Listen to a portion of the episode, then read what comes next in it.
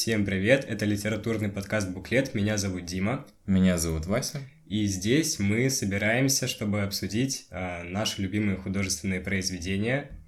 А порой и нелюбимые. Да, критики будет достаточно. Да-да-да. Мы решили посвятить первый сезон отечественной литературе.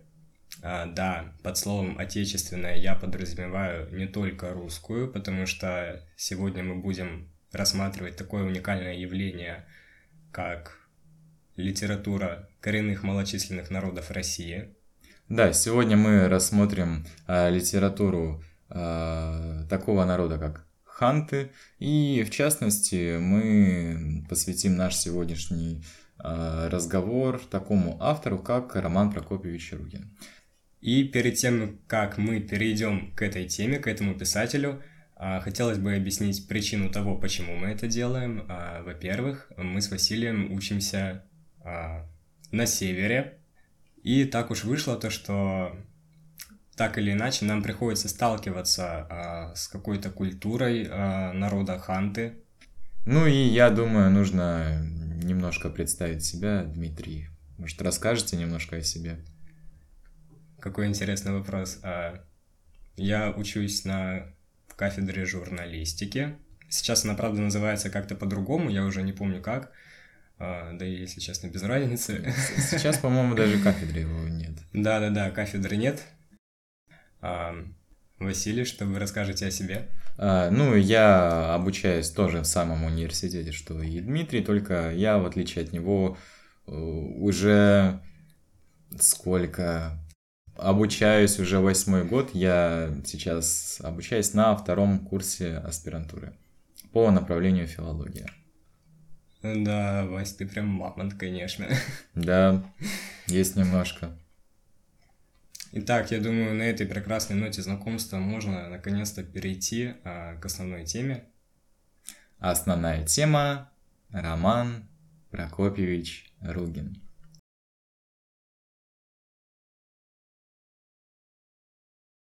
Начнем с небольшой биографической справки. А, родился Роман Прокопьевич 31 января 1939 года в поселке Питлер Шурышкарского района. Для тех, кто не знает, поселок расположен... А, ну, а я думаю, что мало кто знает. Поселок расположен на правом берегу реки Обь, 85 километрах к югу от города Салихард. Слушай, про 85 километров это, конечно, гениальное уточнение, я этого действительно не знал. Я тебе больше скажу, я сам этого не знал до сегодняшнего вот. вечера. Видите, как информативно у нас получается. Да. Роман Прокопьевич mm-hmm. родился в семье хантыйского рыбака и с самого детства был окружен национальной хантыйской культурой. А, после окончания школы поступил в Салихардское педагогическое училище, а, потом после его окончания поступил в Ленинградский государственный институт. И как раз здесь началась его литературная деятельность. После окончания института Роман Прокопьевич преподавал литературу в восьмилетней школе Шурышкарского района. Был завучем, а потом стал и директором школы. А, потом переезд в Салихард, где Роман Прокопьевич работает преподавателем истории и хантыйского языка в местном педагогическом училище. Стоит также сказать, что деятельность Романа Прокопьевича не ограничилась преподаванием. Свое призвание он видел именно в литературном творчестве. И как раз в литературной среде Ругин появляется поначалу как лирический автор. Эм, так, в 1963 году, после участия первой Всероссийской конференции писателей народов Севера в Тюмени, публикуется его первая книга, являющаяся сборником стихотворений на хантыйском языке. Называется эта книга «Живая вода». Затем последовало большое количество сборников как рассказов, так и лирики. А, произведения романа Ругина печатались во многих российских журналах. А, в 1975 году произведения Ругина были включены в антологию, в антологию литературы уральских народов. А, а даже два, два стихотворения романа Ругина вошли в антологию мировой поэзии. Ого! Да. Неожиданный поворот, Да. учитывая то, что имя Роман Ругин я узнал, не согрешу, неделю назад. Да ладно, тебе три дня назад. А что еще стоит сказать? Заслуги Романа Прокопьевича были замечены. Он стал членом Союза писателей России, был избран народным депутатом и членом последнего Верховного Совета Советского Союза. Э, Является почетным гражданином Салехарда и Ямало-Ненецкого автономного округа. Также ему было присвоено звание «Работник культуры Российской Федерации». Э, Скончался Роман Прокопьевич в сентябре 2016 года в возрасте семи- 77 лет. Офигеть. А, Считай, человек всю жизнь прожил на севере и как бы прожил достаточно долго. Что удивительно, да? Ну, это правда удивительно. Здешний климат, мне кажется, просто чудовищен и беспощаден по отношению к человеческим жизням. То, как он их укорачивает, особенно в то время, мне кажется, Согласен. жилось тяжело. Согласен. А, что ж, а, многие произведения Романа Прокопьевича посвящены, собственно, такой а, теме, как столкновение народа Ханты а, с большим миром, то есть именно с русским человеком. А, Самое главное, что стоит знать об этом периоде, то, что э, на территории Западной Сибири и на территории Ямало-Ненецкого автономного округа а, во второй половине 20 века была найдена нефть. Нефть и природный газ. А, На эти территории, на территории как Ханты-Мансийского автономного округа и Ямало-Ненецкого автономного округа а, хлынули эм, тысячи эм, нефтедобытчиков. Все это сопровождалось э, строительством больших нефти- и газодобывающих предприятий. Место для этих предприятий нужно было как-то расчищать. И что делали? Вырубали леса, осушали озера, реки, ну и так далее. То есть, э, грубо говоря, уничтожали все то, что является священным для местных народов. Перейдем, пожалуй, э, к литературным уже художественным произведениям. А, Сегодня мы рассмотрим такие повести, как э, «Ланге» и «Гул далекой буровой». Мгм. А, Что интересного хочется сказать, мне на самом деле э, эти произведения очень понравились по своим идеям, хотя они, пожалуй, нельзя назвать их новыми, мне кажется. В любом случае, даже в массовой литературе можно найти какие-то а, примеры аналогичных идей, тематик. Вот, но здесь они э, так или иначе подведены именно под а, культуру, быт а, коренных малочисленных народов Севера. Мгм. Мы сейчас будем говорить о сюжетах двух повестей прекрасных. И так уж вышло то, что спойлеров а, нельзя избежать. Поэтому, если вы будете слушать дальше, то вы слушаете с осознанием того, что вы будете по итогу знать весь основной сюжет этих произведений. И, собственно, на этом и будет строиться весь наш подкаст. Он для ленивых людей предназначен. Вот.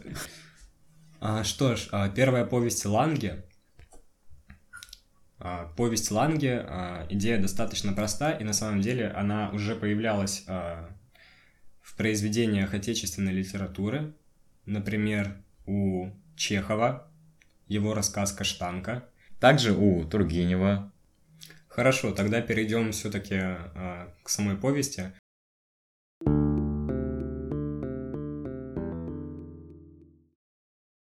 Что ж, повесть нас переносит а, в селение, а, где живет замечательный человек, охотник и учитель по образованию. Его зовут Тавит. То есть вот это такая автобиографичная немножко, да? Сам Ругин, он по образованию учитель, и главный герой тоже учитель. Блин, а я об этом не подумал. А я вот подумал, я уже привык такие вещи подмечать. А, ну и вот, и главный герой Тавит решает завести лайку. породистую лайку. Он давно о ней мечтал для того, чтобы ходить вместе с собакой на охоту, так как она является одним из главных атрибутов, выразимся так, для успешной охоты. И на страницах произведения, собственно, есть э, замечательная поговорка народа Ханты, в которой гласит то, что если человек не владеет лайкой на белок, то у него, считайте, нет ни рук, ни глаз, ни ног. Такое интересное представление о собаке. Ну да. Она должна охотиться на белок. Ланге в переводе с хантыйского означает бельчатник. Во всяком случае, такой перевод описан а, в самом произведении. Однако же Василий мне, например, говорил то, что не бельчатник, а просто белка. Да, у нас есть несколько источников, и они немножко между собой не сходятся. Ну, как бы корень один, поэтому я думаю, в принципе, суть ясна. Мгм. А, далее, что происходит? Тавит берет а, пол- полуторамесячного щенка и решает отправиться с ним на охоту, несмотря на то, что соседи предупреждают его о том, то, что нельзя брать такого маленького щенка на охоту, он не сможет, поскольку очень молод. Тавит, однако же, придерживается того убеждения, что щенка нужно собаку приучать с молоду к охоте, иначе он потом не сможет этого делать. И вот он отправляется на охоту. Это происходит, э, если я не ошибаюсь, а я не ошибаюсь, я это только что понял. Это происходит осенью, э, когда, собственно, речка начала подмерзать. Это очень важно. И из-за этого, после того, как Тавит на охоте уже подстреливает птиц и командует своей Ланге, чтобы она их поймала, Ланге, полуторамесячный щенок, давайте напомним, решает переплыть через речку. Но лед под ней ломается, и, собственно, собака проваливается в воду. Далее хозяин кричит ей, чтобы она возвращалась на берег, но щенок не понимает и продолжает плыть. Поэтому Тавит успевает подбежать, а, взять ее за шкурку, сказать себе то, что он глупый, и, собственно, привязать собаку, самому сходи... э, сам он отправляется за этими птицами, и потом уже возвращается домой. У собаки в этот момент происходит некоторый катарсис, Мгм. Потому что э, очень, кстати, интересный прием. Автор решает нам написать а, мысли собаки. И собака в этот момент, когда хозяин одернул ее, а, подумала о том, то, что он сам хочет забрать этих птиц. И поэтому собака решила больше а, никогда не бегать за добычей, как бы сильно хозяин ее не просил. И вот мы видим, как проходит осень, проходит зима, и уже весной, когда все потаяло, они вновь отправляются на охоту. Тут происходит следующее. Тавит снова подстреливает птиц, снова командует Ланге, но Ланге считает, что хозяин сам должен поймать этих птиц, поэтому она убегает в противоположную сторону в кусты. Ну слушай, если меня тоже попросили что-то сделать, я начал это делать, но на меня наорали в этот момент, я бы тоже больше так не делал. Но он, же не орал, он просто скомандовал. А, У собаки просто Ну изначально... слушай, наверное, ей полтора месяца было, она же маленькая совсем. Ну ладно. А, Эта ситуация происходит дважды. А, Он раз скомандовал, два скомандовал, ничего не вышло. И Тавит очень злой, очень сердитый, он не понимает, почему так происходит. Он решает проучить собаку, поскольку не может ее найти, она убежала в кусты. Настолько сильно он ее напугал. Слушай, мы так говорим, как будто он тиран. Он же не тиран, он ее очень любит. Ну слушай, судя по тому, что ты говоришь, именно такое впечатление меня Нет, а, нет, почему?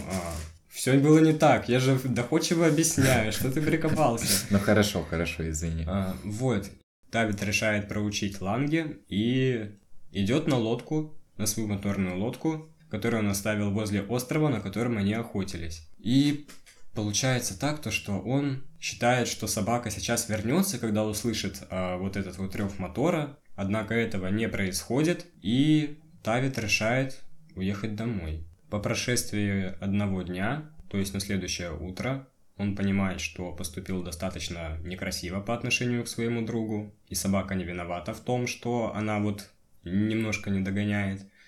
Да, он это осознал в конечном итоге. И он возвращается за ней, и опять-таки он, он ожидал, что Ланги будет стоять на берегу, будет громко лаять, звать хозяина, но этого он не услышал. Поэтому он ее поискал, То есть Хатика из Ланги не вышел. А, вышел, но об этом чуть попозже. Он ее поискал, не нашел и решил, то, что собака действительно глупая, поэтому опять уехал домой. Так. Вот. Потом прошло еще, не помню, либо день, либо несколько дней, но он уже действительно запаниковал и решил опять вернуться. Он возвращается, опять собаки нету, но в этот раз он решает а, действительно ее найти, потому что начал а, переживать. Он ее все-таки любит, напомню. Хотя сейчас по его поступкам кажется, будто это не так. Он возвращается за ней, опять ее не находит, и понимает, что сегодня он сто процентов должен ее найти. Несмотря на то, что уже темнеет, он, собственно, бродит по этому острову. Я так понимаю, что остров большой, там еще очень много всякой растительности. Ну, если он этот поехал на этот остров, чтобы охотиться, там наверняка остров большой, и действительно там есть растительность. Ну да, да. Просто так бы он туда не поехал. Вот. И в какой-то момент он обнаруживает капканы, которые сюда расставили разные другие охотники.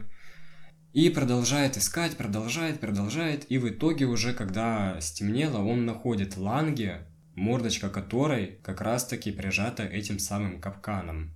А, он начинает не на шутку злиться, он отстегивает этот капкан, он обнаруживает то, что у Ланги помимо этого есть еще одна рана, пулевое ранение, то есть кто-то из охотников а, попытался стрелять в собаку, а, Тавит, естественно, выругивается. Ну, не прямо стрелять в собаку, там э, герой говорит, что кто-то из охотников, охотник настолько был плохой, что собаку от зайца не мог отличить. Да, ну и он еще сказал то, что, возможно, это были какие-то молодые охотники, либо вообще mm-hmm. малышня. Всякое бывает. Вот. И он, собственно, видит то, что у собаки рана на ноге от пули, и у нее мордочка зажата, mm-hmm. и он понимает то, что, возможно, собака-то и слышала то, что он приезжал, и то, mm-hmm. что он уезжал, но так уж вышло то, что она не смогла его позвать. Он просит прощения у собаки, та прижимается к нему, и он... Прощает.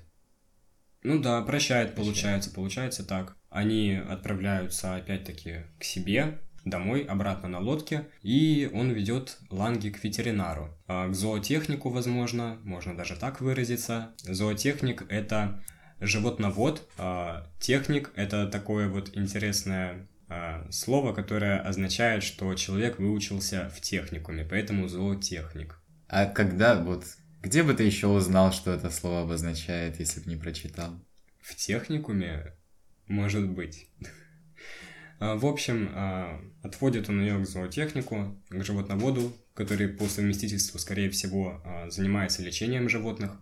И он говорит то, что рана, по сути-то, ничего опасного не могла бы представлять, если бы у собаки была свободна пасть. Потому что в таком случае она смогла бы, собственно, залезать mm-hmm. эту рану, а у животных такая слюна, что она как бы любую заразу может mm-hmm. вывести обеззаразить. А, а так как бы появились опасения того, что у Ланги может начаться гангрена. Но все хорошо, тем не менее. А, собаку подлечили, все с ней сделали, она еще какое-то время пожила дома. Ну и несмотря на то, что собаку очень э, все-таки любил хозяин, он не упускал момента как-то ее упрекнуть в том, что это тупое бесполезное животное. Однако он все-таки как-то чувствовал любовь по отношению к ней, несмотря на то, что пользы никакой от собаки не было, по сути. То есть он ее не выкидывал, не пытался от нее избавиться целенаправленно. Как-то раз, когда собака уже зажила, по прошествии какого-то времени, они вновь пошли на охоту, где произошло очень интересное событие. Тавит вновь подстрелил птиц, а Ланге, как обычно, не побежала за ними. Побежала в обратную сторону. Ну, на месте она точно не стояла. Угу. Хотя, возможно, она постояла, посмотрела на него и подумала, вот блин, что ему надо? Да. Сначала говорит сделай, потом кричит, не делай. Да. Угу. И, а, конечно же, Тавит опять злой, и он решает а, самостоятельно а, найти этих птиц.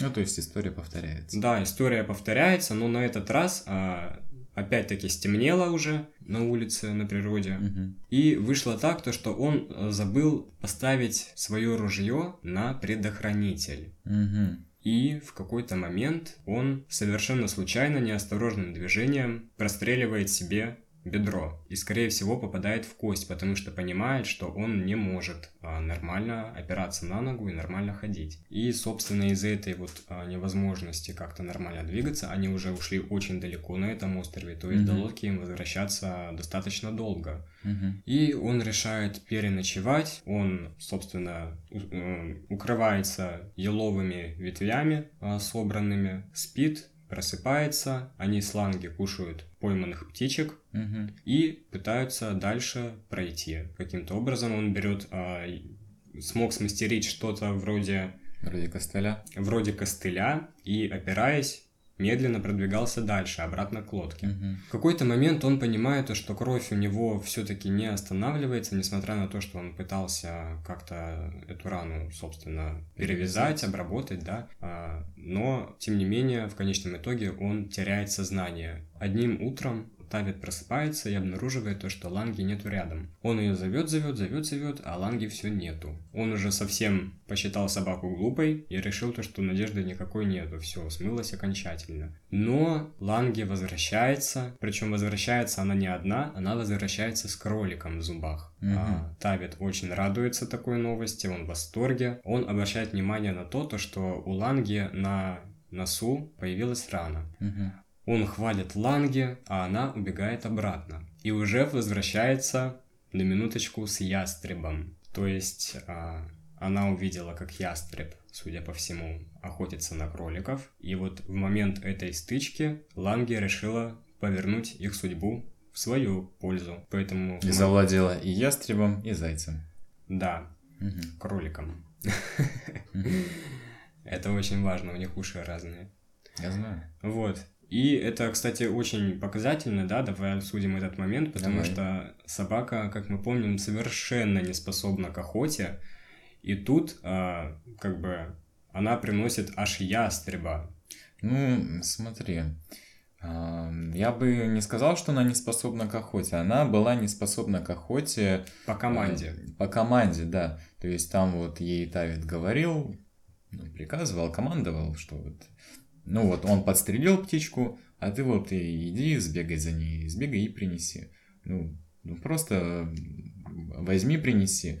А тут вот она сама, я думаю, повинуясь своим охотничьим инстинктам, ну, ку- кушать все хотят. А Ланги не исключение.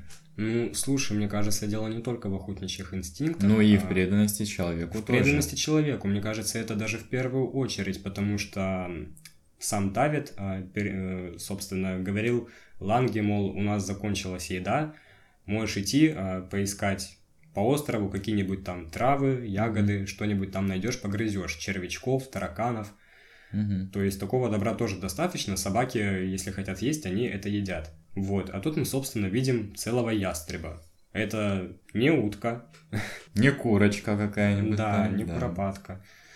То есть это достаточно здоровая птица, она даже рану ей оставила. Тавит, конечно же, счастливый, он безумно благодарен собаке, он э, смог поесть, накормить и Ланги, и самого себя, и они еще немножко дальше смогли продвинуться, уже поближе к лодке. И примерно в 100 метрах от лодки они замечают, что там находится медведь. Мгм. В лодке. Не в лодке, возле лодки. Мгм. Они замечают его уже возле. Медведь тоже их замечает, он не слепой, и он, собственно, подходит к ним и где-то на расстоянии 50 метров а, встает на задние лапы. Ланги начинает, а, как это, суетливо бегать, а, ворочаться, лаять очень громко. То есть начинают отпугивать, Да, агрессировать. да. И вот то ли Ланги его отпугнула, то ли он сам решил уйти. Но он Об этом Просто- история умалчивает. Или сам автор не говорит. а, говорит, но уже дальше. Хотя мне кажется, то, что не все так просто, Мгм. А, мне кажется, собака тоже сыграла роль. Ну да. Тем не менее, медведь опускается на, на передние лапы и уходит. Мгм. Спустя еще какое-то время а, наш герой просто действительно умирает медленно, поэтому ему очень много времени нужно для того, чтобы собраться силами и продолжить движение. Он делает очень много остановок. Мгм. И в какой-то момент он решает добраться до лодки. Они добираются и видят то, что еды нету, Мгм. Вся еда разодрана, все рюкзаки разодраны, все съедено, в общем, э, Медведем. медведем, да. Да. И вот тут а, как раз-таки Тавид э, говорит, что скорее всего он ушел, потому что уже был сытым. Мгм. Хотя это была весна, и медведь только со спячки очнулся. Мгм. И помимо того, то, что у него нету никакой еды, никаких запасов, он также обнаруживает то, что а, бензобак, он разодран, Мгм. все это вытекло, утекло, и как бы они не смогут при всем желании вернуться. Да, то есть мотор не заработает, а на веслах он далеко не уплывет сам. Тем не менее, он залезает в лодку Мгм. и решает заснуть. Он спит, а Ланги тем временем уходит. И каждый раз, когда он просыпается, не помню, сколько раз это было, возможно, Мгм. вообще один, а возможно и два, он э, не замечает рядом с собой собаки. И в один из таких моментов он просыпается, но уже из-за того, то, что рядом неподалеку находится человек, его сосед. А нет, погоди, не его сосед. Находится э, его сосед, возможно, его друг и его коллега, тоже э, сотрудник школы, который работает также учителем. То есть там один человек или несколько? Один человек, один человек, Мгм. который совмещает в себе как бы спасителя. Человек швейцарский нож. Да, да. А, вот. И он как бы подбирает его, э, закидывает свою лодку, говорит то, что он ездил к родственникам а, на лодке. И вот заметил, когда проезжал мимо, а, собаку, которая очень громко выла, словно волк. Мгм. То есть проезжал мимо острова и увидел на берегу собаку. Да, которая очень громко Мгм. завывала. Вот. Ну да, если лодка у него была моторная, а звук мотора не так-то уж легко и Мгм. заглушить. Да-да-да. Видимо, выла она действительно очень громко. Ну и вот, и он говорит Тавиту, мол, благодари свою собаку, если бы не Ланге, скорее всего, я бы просто проплыл мимо. Мгм. Хотя Тавита, конечно же, все искали, да, потому что прошел не один день, а, Мгм. как минимум три, но опять-таки никто не знал, где его искать, где конкретно он находится и все прочее. А там еще был такой момент, то что от этого острова немножко отступила а, река, как это такой отлив произошел, и для того, чтобы оказаться на том месте, где была его лодка, нужно было а, заплыть с другой стороны острова. И вот получается собака убежала на другую сторону острова, где Мгм. была эта вода, и там уже смогла а, человека, собственно, Мгм. выцепить. А напомним, остров не маленький. Да, там, по-моему, нужно было оплывать его порядка 10 километров Мгм. для того, чтобы припарковаться. Ну и вот, конечно Припар- же, Припарковаться. Тавид благодарит Ланге, и все хорошо. То есть вот на этом а, мы моменте мы прекрасно понимаем, что эта собака чувствует по отношению к своему хозяину. Мгм. И а, спустя какое-то время, опять-таки, Тавиту предлагают работу в городе. А ему предлагают заселиться в гостиницу, а в гостиницу с собаками нельзя, поэтому он решает ее оставить в селении и вместе с мамой уезжает в, Город. го- в город. Да. Мгм. Тем не менее, он оставляет собаку своему соседу. Мгм. И поначалу собака вела себя достаточно хорошо, она привыкла даже а, к новому хозяину. Однако проходило время, и, кстати, вот а, Тавит уплыл на корабле. Мгм. И каждый раз, когда приплывал корабль, он, собственно, гудел. А Ланги все это слышала и э, бежала на пристань э, для того, Мгм. чтобы полаять и увидеть там своего Тавита, своего хозяина. Однако она его не видела, поэтому со временем она начала пропадать и в итоге а, ушла от нового хозяина. Мгм. Спустя полтора года, а, напомню, Тавит сказал, что он заберет Ланги, как только сможет. Ну, видимо, полтора года не мог. Ну да. Да, полтора года действительно не мог, Мгм. они все еще жили в гостинице с мамой, а так у них и не вышло получить квартиру. Мгм. Он приезжает и решает, э, собственно, навести, э, Навестить собаку. навестить собаку, да, навестить Ланге. Он ее не находит, ищет повсюду, в итоге находит Мгм. ее у а, очень старого человека, который идет, ведет а, такой отшельнический образ жизни. Мгм. Он находит там собаку и видит то, что она выглядит просто ужасно. У нее облезлая кожа, у нее Мгм. гноятся глаза. Она очень худая, очень костлявая. И, собственно, он взял в магазине сахар для того, чтобы покормить Ланги. Она очень любила сахар, многие собаки его любят. А, Он бросил этот сахар ей под нос. Ланги посмотрела на него, посмотрела на сахар, и просто никакой реакции от нее не было. То есть а, она его не узнала. Полностью опечаленный, Давид решает обратно уехать в город, потому что он понимает, что собака в нем не признает хозяина. Ну, уже не узнает. И не, ну и не узнает, да. Э, запах, возможно, стал другой, опять-таки, mm-hmm. полтора года он уже в другой местности. И он садится на корабль, отплывает, и в этот момент выскакивает Ланге, бросается в воду, плывет за ним и утопает. Mm-hmm. Тавит тем временем заходит в каюту, ложится спать и, собственно, засыпает. То есть просто спит. А он видел, как собака воду зашла? Он видел, он, он, он видел, он не просто спит, а его одолевали тяжелые мысли, и ему mm-hmm. было очень, как это объяснить, очень э, непросто он себя чувствовал. Mm-hmm. То есть он... То есть решил он, просто отключиться. Он так задумчиво лег и mm-hmm. уснул с этими тяжелыми мыслями. Mm-hmm. И на самом деле это можно назвать наверное, открытым финалом, потому что мы не знаем, о чем думал Тавит и о том, что он сделает потом. А сможет ли он жить а, так же, как раньше? потому что непонятно, останется он в городе или вернется в селение. Угу. Дальнейшая его судьба абсолютно неизвестна. Все заканчивается на том, что он а, осознал свою вину, по сути, поскольку, ну, раз уж у него угу. были тяжелые мысли, понятно почему. Угу. Ну да, действительно, финал. Ну, я бы не сказал, что прям финал такой открытый, просто история героя на этом не заканчивается. Вот. И на самом-то деле, как я уже говорил ранее, в этом прослеживается такая четкая тематика творчества Романа Прокопьевича. Угу. Что мы здесь видим? Мы видим предательство человека. То mm есть он, э, да, это все можно списать на какие-то обстоятельства, но опять-таки э, Роман Ругин очень часто противопоставляет городской образ жизни образу жизни народа Ханты, mm их То есть, культуре. Э такое противопоставление технического прогресса и природы. Да, да. Вот как, можно... как у того же Толкина.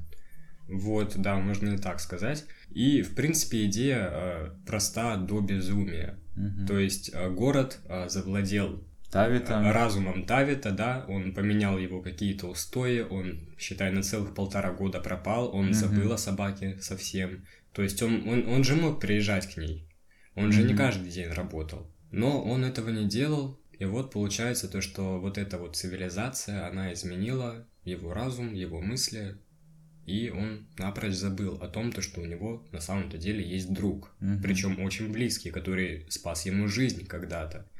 И вот тут а, такая очень грустная нотка, очень трагичная, потому что собака спасла ему жизнь, и она же за него погибла. mm А, в то время как Тавит всего лишь ну как, не всего лишь, он ее предал. Он... Всего-то лишь предал. Нет, он, да. ну, он, конечно, осознал свою вину, да, только да. вот а, никакой практической значимости в этом осознании нет. Ну да, а ну а что, было уже может. поздно, да. Ну да. да. Ну то есть ты вот за, сейчас нам озвучил прям такую, наверное, скрытую проблему этого произведения.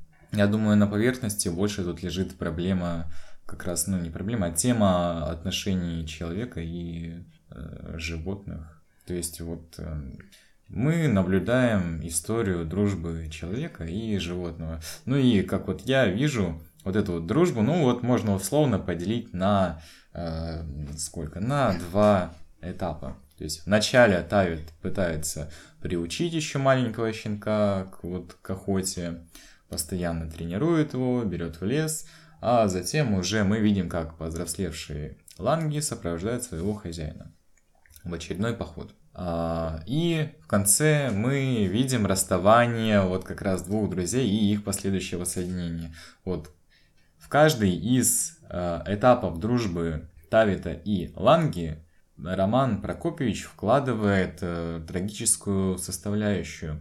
Так, в начале э, Ланги едва не гибнет, угодив в капкан. Затем не гибнет, чуть... Э, Тавит. Сам Тавит, да. А, но, как мы видим, невозможная гибель собаки, невозможная гибель человека не а, прервали дружбу этих двух существ. Дружба Ланги и Тавита не, а, на этом не завершилась. То есть физические какие-то страдания их не сломили. Дружба все еще продолжалась.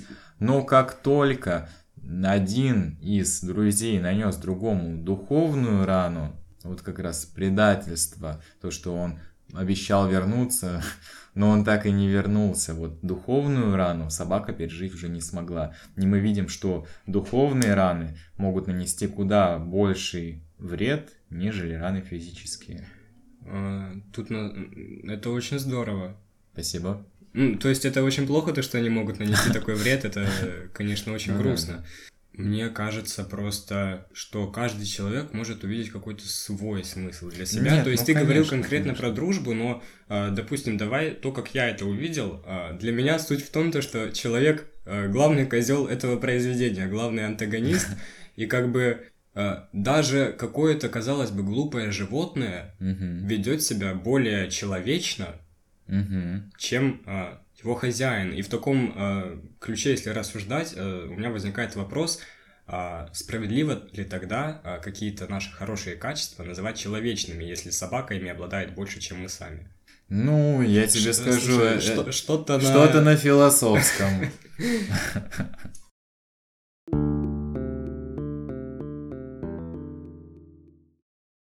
У нас есть еще произведение, тоже повесть э, «Гул далекой буровой», тематика в чем-то схожа а, с Ланге, угу. в том плане, то, что там вот сквозная вот эта тема противостояния народа Ханты и цивилизации, то есть то, как они друг друга принимают, как они взаимодействуют, угу. и есть... какие последствия за этим следуют. Угу. То есть противопоставление народа, который живет в единении с природой, и народа, который несет эту собой... природу убивает.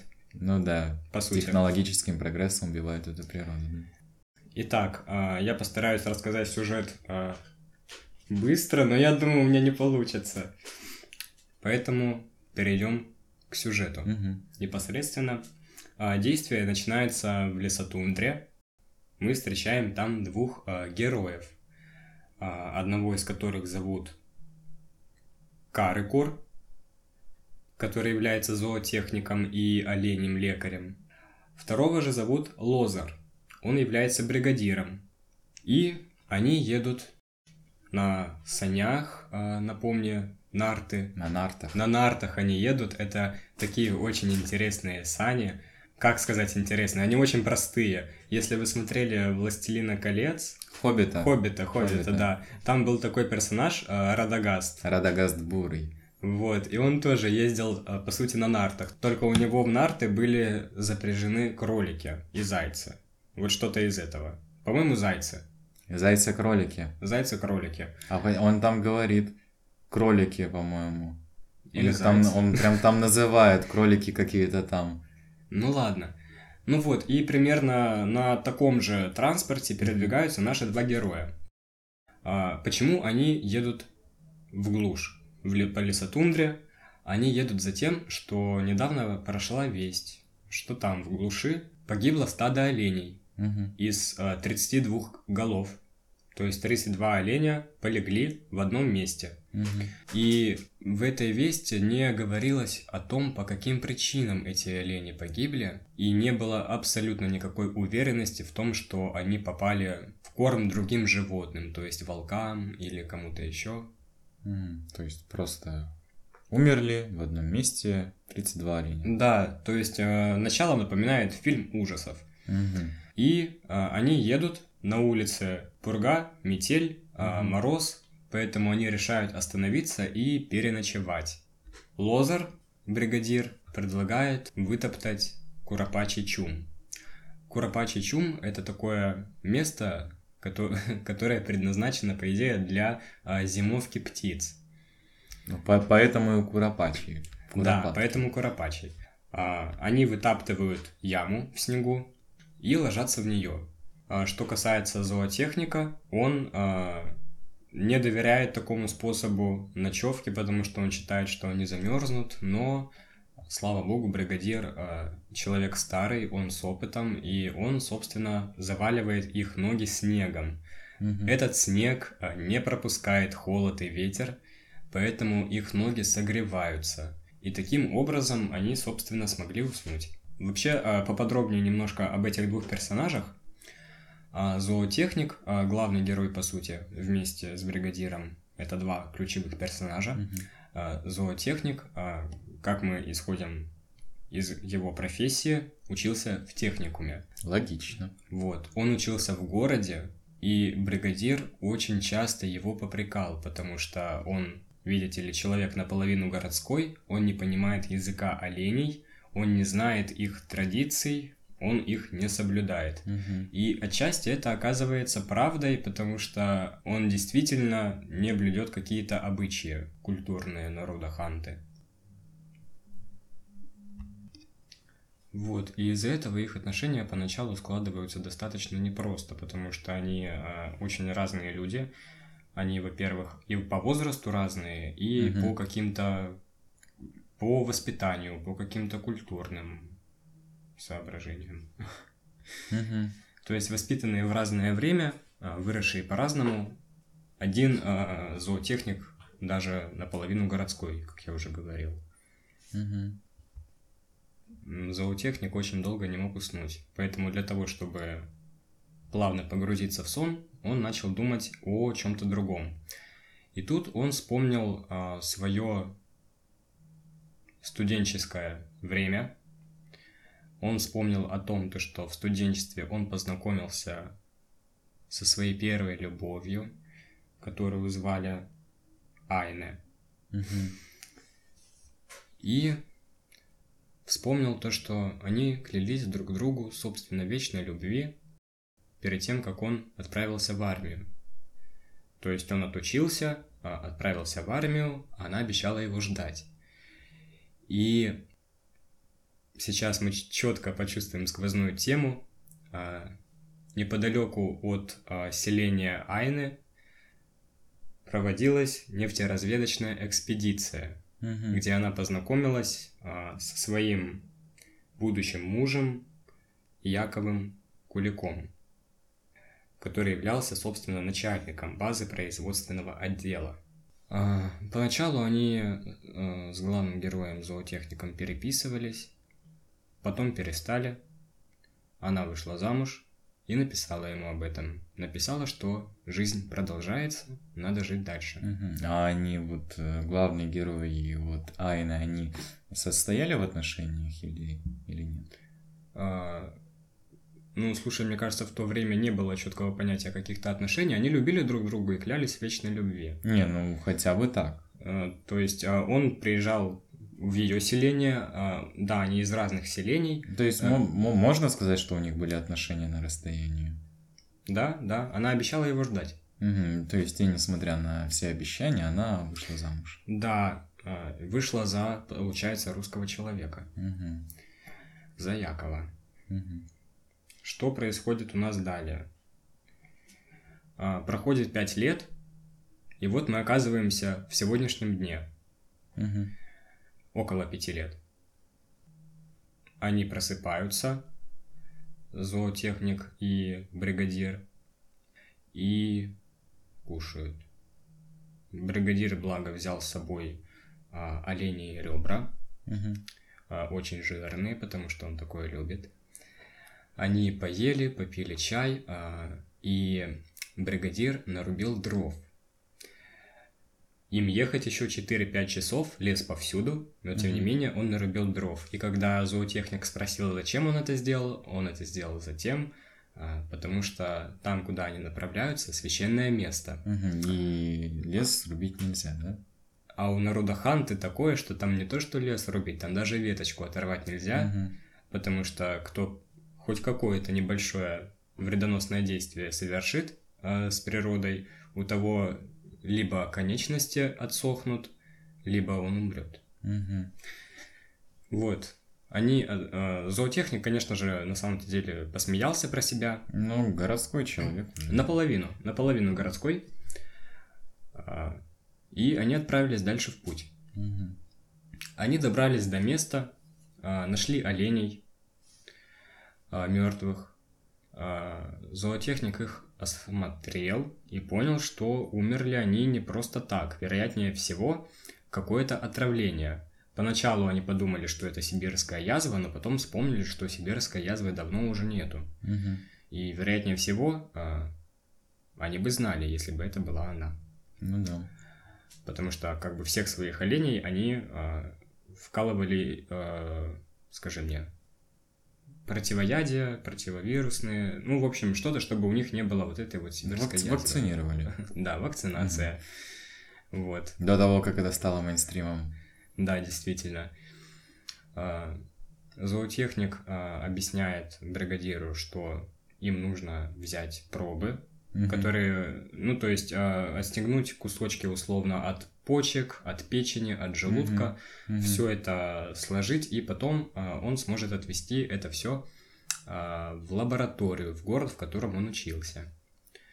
Они все это сделали и также обратили внимание на то, что рядом с этим стадом а, неподалеку находится, а, собственно, буровая Мгм. установка, вышка, где а, также очень много оборудования, техники, которая не используется, которая никому не нужна, которую просто выбросили. Мгм. Они начинают понемногу догадываться, что здесь произошло, и, собственно, находят а, машину, которая наполовину утонула а, в В озере? В озере. В озере. Мгм. И в этой а, машине, собственно, находилась, а, знаешь что? Кальцинированная сода там находилась, А. которая по вкусу была как соль. По вкусу она как соль, оказывается. А у северных животных а, такая проблема, они очень любят соль, и им, в Мгм. принципе, соли в организме очень не хватает, особенно а, в зимнее время, Мгм. а как бы, да, там, конечно, весна у них на подходе, но мы прекрасно знаем, как выглядит весна на севере. Выглядит она так же, как зима. Что э, зима на юге, то на севере Что? месяц май. Ну да, да. Вот. И они, собственно, догадываются, что проблема вот в этом всем кроется. А также они обнаружили какие-то цистерны с каким-то маслом или Мгм. с нефтью. Я Ну, как какая-то техническая жидкость. Да, какая-то техническая жидкость, а, либо вот добываемая жидкость, тоже Мгм. такое возможно, которую они не смогли увести. Такое тоже бывает. И, а, в общем, вот что-то вот это, оно потихонечку все вытекло в озеро. Мгм. Поэтому озеро тоже отравлено, но, тем не менее, олени отравились Не- водой, не а именно содой. Солью, ты же сказал. Сода. Кальцинированная сода, А, зна- значит, которая на я вкус не как соль. услышал. Мгм. Вот. Далее бригадир а, сказал, что им нужно заехать в еще одно место.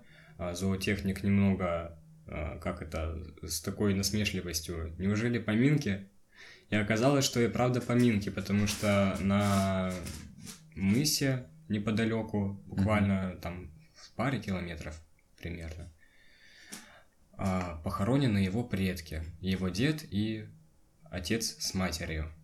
Похоронены они потому, что деда в свое время наказал один из богов, и он решил, что похоронить его нужно именно там.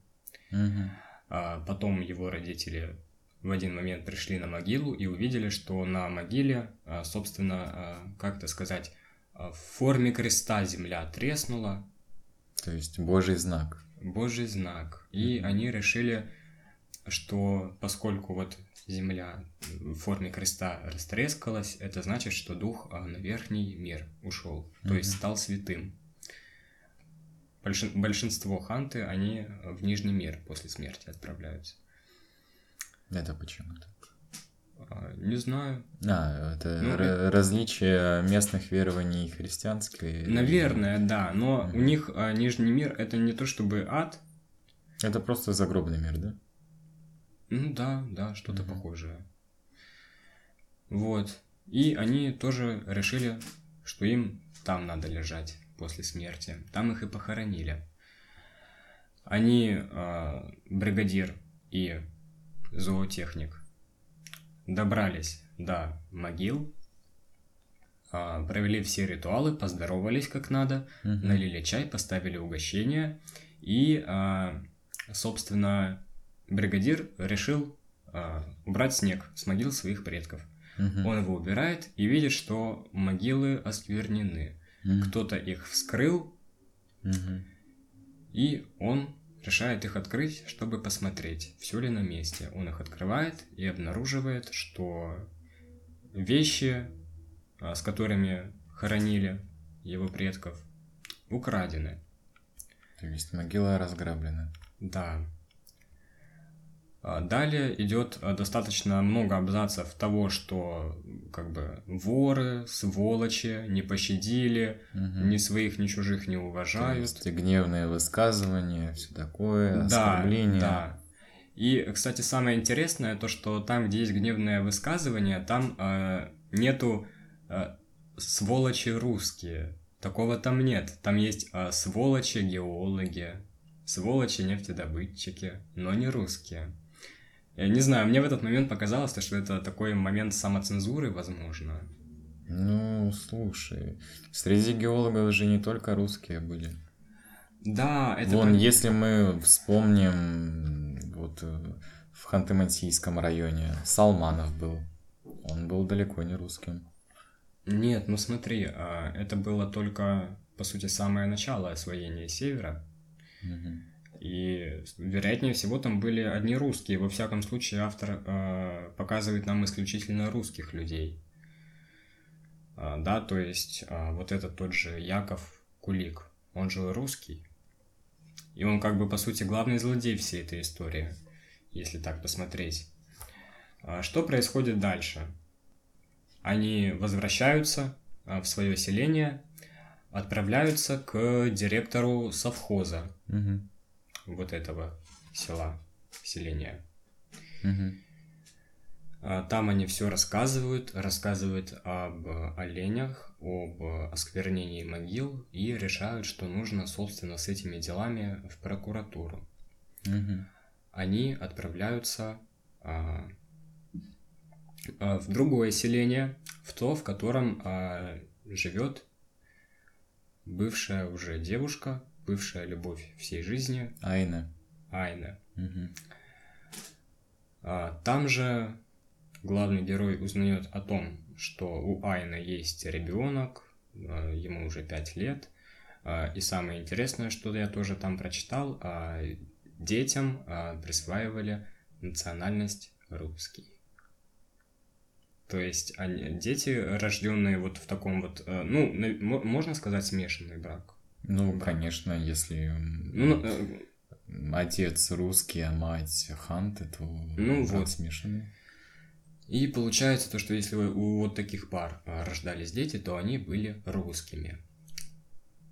А, Далее такая картина. а, Собственно, бригадир идет в прокуратуру, а, ищет прокурора, но его не находит, у того отпуск. Он начинает на всех кричать, со всеми ссориться, приходит следователь, а, он, а, собственно, пытается принять у него вот это заявление, которое ему написал зоотехник, он его принимает, бригадир уходит, но он уходит очень недовольный, потому что ну, как можно быть довольным, когда могилы твоих родственников осквернены, Ну а да. тебе прямо сходу ничего не могут сказать по этому делу? А, к тому же ты как бы человек, а, ну, а, не современный, не цивилизованный, и как бы, Не, понятное ну, дело... не прямо уж не цивилизованно. Нет, ну я к тому-то, что его запросы отличаются, он хочет Ну все да, у получить него все... друг- другое восприятие. Он, ну, как бы, да, он планирует, что его проблемы, они решатся прямо сейчас. Мгм. Вот, но, к сожалению, этот мир э, устроен не так, и они сразу не решаются. Он отправляется гулять и находит новые дома, э, которые, судя по всему, принадлежат как раз-таки русским людям. Он, он это сходу подмечает, э, находит дом э, Якова Кулика, Мгм. заходит к нему, встречается там с Айне. И самое интересное, на стене он видит ножи, которые принадлежали его отцу, потому что на них а, находится а, тамга. Мгм. Тамга это такое, а, это как фамильный символ, фамильный герб, и как бы на этих ножах он был вырезан. То есть никаких сомнений в том, то, что вот это ножи его отца, нету. Он еще злее, он берет эти ножи, уходит. А, Айна все рассказывает Якову. Яков идет а, к бригадиру, просит прощения, а, не допрашивается, становится злым. То есть он сначала вымаливал прощение, потом оскалился и ушел обратно. В это самое время, пока все это происходит, зоотехник улетел в город уже. Он отдал анализы, ой, анализы, он отдал вот эти вот образцы пробы, на анализ. образцы на анализы, да. На следующий день или через несколько дней, точно уже не помню, он получил заключение, где обнаружилось то, что это действительно а, кальцинированная сода. Угу. А, и он, собственно, вернулся а, в селение, в котором находится Айне, потому что у него там еще друг живет, его сокурсник. Угу и он у него останавливался. К тому же а, ему позвонил вот а, директор совхоза, сказал, мол, подожди там, я скоро приеду, мы с тобой вместе пойдем в прокуратуру. Угу. И к главному секретарю а, Ромкома. Райкома. Рамкома. Рамком, боже мой. Привет, Кэтрин Хейгл. Райкома, районного комитета, главному секретарю. Они хотели пойти. Но вышло так, то, что он увидел а, случайно на улице мать Айне, зашел к ней на чай, она ему очень долго жаловалась, а, то, что вот а, дочь ее такая плохая, вышла за русского человека, ссорятся они постоянно, значит, и еще оказывается, что у этого Якова Кулика есть, была раньше девушка, до того, как он уехал приехал в эту местность. Угу. Оказывается, то, что у Якова была девушка до отношений с Айна, и у нее тоже есть ребенок от него. И она а, с претензиями приехала в это а, селение, и сейчас складывается такая ситуация, что Яков, он как бы и со своей а, женой, с Айна, угу. и со своей бывшей, то есть и там, и там. И там, и там, правильно. Главный герой зоотехник, конечно же, очень раздосадован, он очень утомлен этими мыслями, он возвращается а, к себе, а, к своему другу, точнее, у которого остановился. Тот ему вот пересказывает все, что случилось а, с бригадиром, и говорит, что к, э, ему звонила Айна на домашний телефон и просила поговорить с зоотехником. И вот, собственно, она позвонила вновь. Зоотехник подошел, она попросила встречи с ним личной. И они встретились а, под одной елью, под которой они встречались, а, когда еще учились в техникуме. То есть такое значимое место. Да, значимое место это то место, где они клялись друг другу mm-hmm. в любви. И там он э, обретает какую-то надежду, он думает, что все будет хорошо, что она попросит прощения и то, что она вернется к нему. На самом же деле, она после визита бригадира в свой дом просит у зоотехника, чтобы тот а, никому ничего не рассказывал про отравленных оленей, потому что, вероятнее всего, именно ее муж Яков угу. а, в этом виновен. Ну и там была статья в РСФСР, которая в любом случае как бы была против а, конкретно Якова, потому что он начальник а, базы вот этой вот, угу. а, и как бы ему ответственности вести за своих подчиненных, то есть даже если напрямую виноват не он, а все последствия на себя принимает именно. Потому Яков. что не досмотрел за ним. Да, не досмотрел. А, что происходит далее? А, главный герой наш говорит, что он не может так поступить, это все-таки олени, и так не должно быть. А сколько вообще можно терпеть вот это безобразное отношение по отношению... Безобразное отношение. Отношение по отношению. Да, да. Сколько можно... Сколько можно это терпеть? Да. В общем, э, зоотехник отказывает Айне, она его умоляет, умоляет. Он в ней полностью разочаровывается, он ее не узнает – он говорит, что у нее улыбка неестественная, что у нее глаза не такие. То есть он понимает, что того человека, которого он любил, уже не осталось. Да, да. Но при этом он понимает, что его чувства все еще есть. И как бы человек-то изменился, но он все еще продолжает любить. М. И вот после этой тяжелой встречи он возвращается к своему другу, а, тот по его глазам видит, что все прошло не очень гладко, и решает не донимать Карыкуру вопросами. Мгм. Они ложатся спать, просыпаются, и, собственно, Карыкур дожидается приезда директора совхоза. Тот приезжает, они вместе пишут заявление, а, идут а, в прокуратуру, отдают это заявление, потом идут в райком, не в ромком, рай. Это важно. Идут в райком главному секретарю. А, Там они уведомляют его о этих всех инцидентах, о том, что случилось а, с а, старым бригадиром, о том, что случилось с оленями. И попутно главный герой, зоотехник, оленей лекарь, рассказывает о том, что происходит, то, что пастбища губят, то, что рыбы нету в озерах. Мгм. Он все это рассказывает, а, и, собственно, главный секретарь райкома принимает все эти жалобы к сведению и как бы обещает, что все наладится.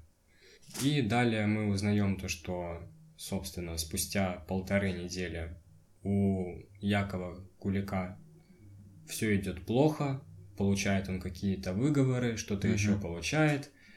И вообще он на днях заходил а, в гости к другу а, зоотехника, у которого он остановился, Мгм. и высказывал, собственно, самому зоотехнику все свои претензии, они поссорились, и а, зоотехник а, решил, что кулик – это болотная птица такая, и вот у Якова фамилия Кулик, что означает болотная птица. Говорящая фамилия. Да, Мгм. и он как бы проводит такую аналогию, то что вот эта птица, она с ветки на ветку прыгает, Мгм. с ели на ель. И также вот эти вот э, экспедиции, они также вот С места на место. буровые скважины, Мгм. да, машины, они также с места на место И уничтожают перемещаются, и все, где они уничтожают, да. Вот, но потом он понимает то, что это, пожалуй, очень щадящее сравнение, и он сравнивает э, э, Якова Кулика с Менгом. О. Ты спросишь меня или нет? А кто это?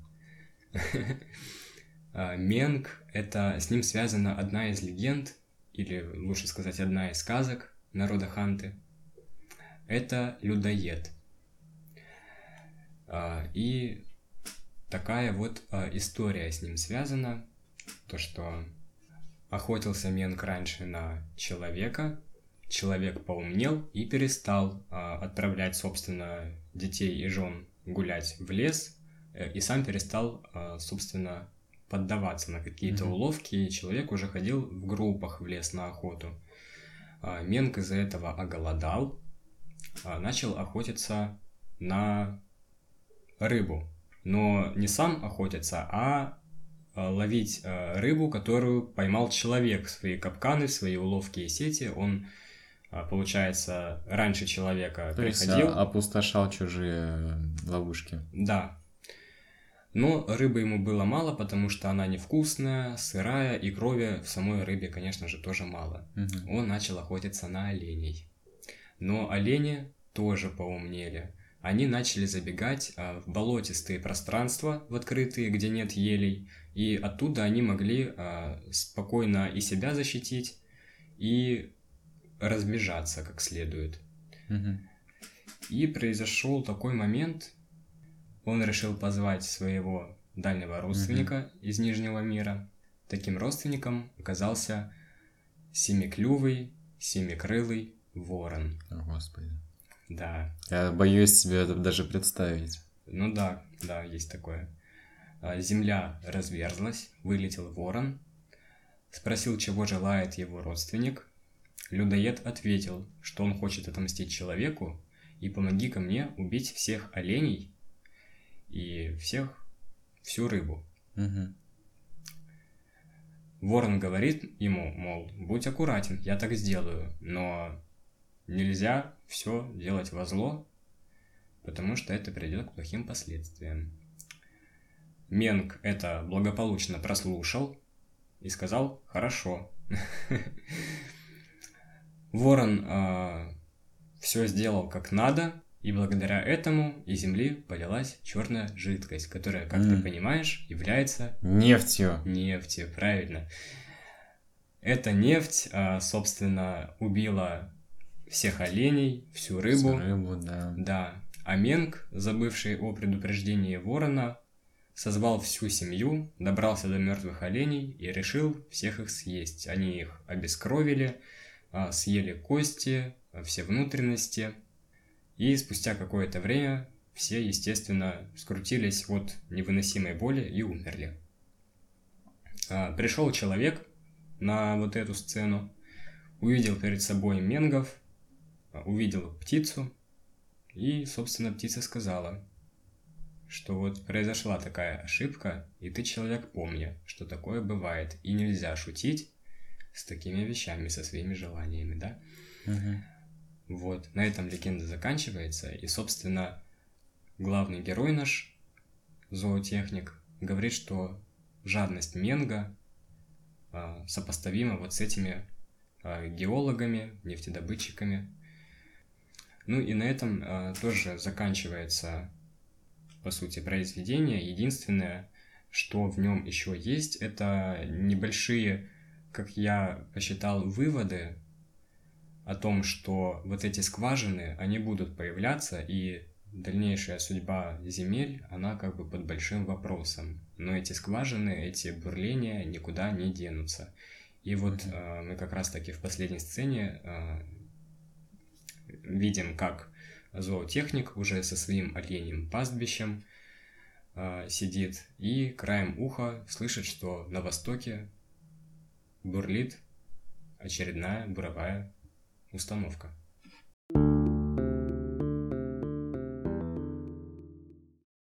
И все это продолжается вплоть до наших дней. Поэтому я посчитал, кстати, финал достаточно открытым, Мгм. потому что это, знаешь, это какой-то плавный переход, то есть мы буквально из э, последней страницы переносимся в наши дни и видим вот продолжение, по сути, этой истории. Мгм. Ну и еще одно такое рассуждение, то что вот эта цивилизация, эта мечта, эта цель покорения севера, она распространяется и на сам народ Ханты, потому что это вот это вот стремление, оно завладело Айне, ее душой. Мгм. И она как бы, получается, себя в этом всем потеряла. Мгм. Очень интересно. Да, такое остросюжет, Да, остросюжетное да. произведение. Все нормально так наворочено.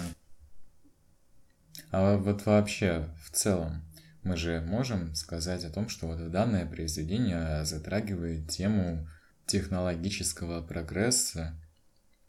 Или вот э, как ты считаешь, здесь больше идет э, тема э, вреда технологического прогресса или проблема как раз человечности?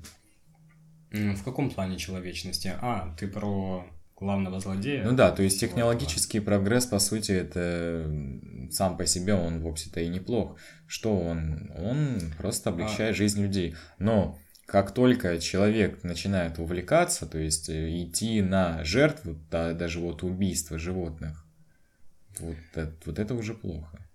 Это да, но мне кажется, что здесь больше идет речь не только о пагубности какого-то прогресса, Мгм. а, вот этих технологий. А главный герой, он также говорит о том, то, что неужели нету способа мирно сосуществовать? А Почему, собственно, все эти экспедиции а, портят нам па- вот эти стойбища, олени стада? Почему все это происходит? Можно же сделать все по-другому. Мгм. То есть... а, Чтобы все остались довольны. Да, исходя из того, что я прочитал, между вот а, народом Ханты и вот этими геологами, нефтедобытчиками не было абсолютно никакой договоренности. То есть они Мгм. просто пришли и сели на чужое.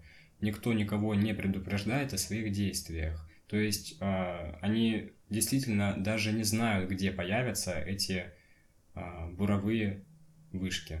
Мгм. Мне вообще кажется, можно справедливо вот эту повесть а, сравнить а, с фильмом Хаяо Миядзаки «Принцесса Мононоке», Мгм. а, где, по сути, сюжет а, чем-то схож. А, Там, конечно, он не такой динамичный, если так подумать. Мгм. Но а, там есть такая же проблема, то что, собственно, существует лес, он живет по своим правилам, И своей он жизнью. священный. Он священный, он никому не мешает, никого не трогает. Но появляются люди, строят котельню, Плавильню. плавильню Плавильню. и, собственно, вырубают постепенно этот самый лес. Мгм. И появляется такой же главный герой, чем-то похожий на м, зоотехника, и говорит, ребята, хватит воевать друг с другом, хватит спорить, почему мы не можем жить мирно, почему мы не можем найти способа сосуществовать рядом. И вот это, мне кажется, актуальная проблема даже сегодня. Мгм. Потому что действительно, да, у нас, конечно, больше сил сейчас направлено на экологию, на высадку деревьев, на много чего еще. Но это несопоставимо с теми объемами леса, которые мы уничтожаем. Которые мы, да не то что уничтожены, которые уже уничтожены, которые уже просто Да, так не да, восстановить. Да. Вообще, мне кажется, произведение достаточно интересное. То есть я его не просто так выбрал, оно мне действительно понравилось. Вот, кстати, как вот ты вообще пришел к тому, чтобы прочитать это произведение? Что тебя натолкнуло? Я читал э, предисловие. У меня, получается, вот был сборник э, повестей, э, рассказов Романа Ругина. И там было предисловие, в котором, собственно, больше всего внимания акцентировалось именно на произведениях Ланге и «Гул далекой буровой». Мгм. Там было написано, что это одно из немногих произведений «Гул далекой буровой», в котором а, человек русский а, становится таким как бы олицетворением, как цензурно сказать, ну, в общем, он становится злодеем. Он становится злодеем, и у Романа Ругина таких произведений, возможно, даже и нету больше. Я точно не знаю, но других я не находил. И мне эта тема показалась очень интересной, потому что она позволила посмотреть на вот эту вот историю покорения Севера немного с другой стороны. Мгм. Потому что для нас, людей, рожденных, можно сказать, уже вот цивилизации, а, эта история, ну, абсолютно незнакома. Она нам подается в другом ключе, под другим углом. Я, например, а, ни разу не слышал о каких-то протестах, каких-то таких столкновениях, отравлениях, загрязнениях. Ну да, действительно, э, свежий взгляд. Ну, ну как, не свежий взгляд, а скорее Другой угол. другой угол, да. Можно сказать даже вз- взгляд, сейчас грубо скажу, но с другого фронта. А, ну да, пожалуй, так Да. и есть. Да. Ну и опять же, да, действительно, я думаю, в этом произведении, это произведение учит нас тому, что какие бы проблемы ни были, какие бы конфликты не были между людьми, всегда нужно уметь говорить, нужно уметь слушать друг друга, и не просто слушать, а именно слышать и уметь договариваться. Да, уметь договариваться, я согласен. А, На самом деле там еще был один интересный момент, А, когда Яков Кулик встретился с зоотехником, они, как два взрослых мужчины, просто поговорили. Это не решило их проблем, конечно же, но тем не менее они просто поговорили, взбесились и на этом все. Они поняли, что их взгляды в любом случае не сойдутся, Мгм. на одном чем-то. Поэтому они разошлись. Мгм. Никаких кулаков, оружий. и прочего. Ну, они хотя бы услышали друг друга. Но остались каждый при своем. Да. Да. Что ж, а, давай, наверное, еще что-то о хантыйской литературе в заключение. Да, ну, в заключение именно и про Ругина, что стоит сказать? Имя Романа Прокопьевича Ругина э, можно назвать одним из значимых в истории, в принципе, хантыйской литературы. Э, этот писатель внес э, очень большой вклад в развитие хантыйской литературы. И, ну, и на протяжении вот всего своего творчества Роман Прокопьевич Ругин э, обращался непосредственно к истории родного народа, к фольклору родного народа, вот, допустим, та легенда, та сказка, которую Дмитрий нам сегодня озвучил. Кстати, немножко об этом. А, на самом деле там очень много каких-то поговорок, а, каких-то интересных обрядов, а, легенд. Я прочитал повесть. Она примерно по объему 130 страниц. И в ней вот этой культурной составляющей, вот угу. их культуры, ее действительно очень много, и поэтому читать э, становится гораздо интереснее, потому что ты действительно что-то узнаешь о культуре другого народа. Угу, угу. Да, да, то есть автор вот насыщает свой текст характерными вот особенностями конкретной культуры, допустим, хантыйской культуры. И получается такое своеобразное явление да, и мне кажется, в принципе, зоотехник это, наверное, и есть э, простой читатель, mm-hmm. потому что он постоянно задает вопросы э, бригадиру о каких-то явлениях, о каких-то обычаях. Тот постоянно на них отвечает, отвечает. Mm-hmm. И как бы таким образом читатель очень легко может познакомиться с культурой опять-таки, и обычаями, какими-то традициями, мифами, сказками, легендами народа Ханты. Угу.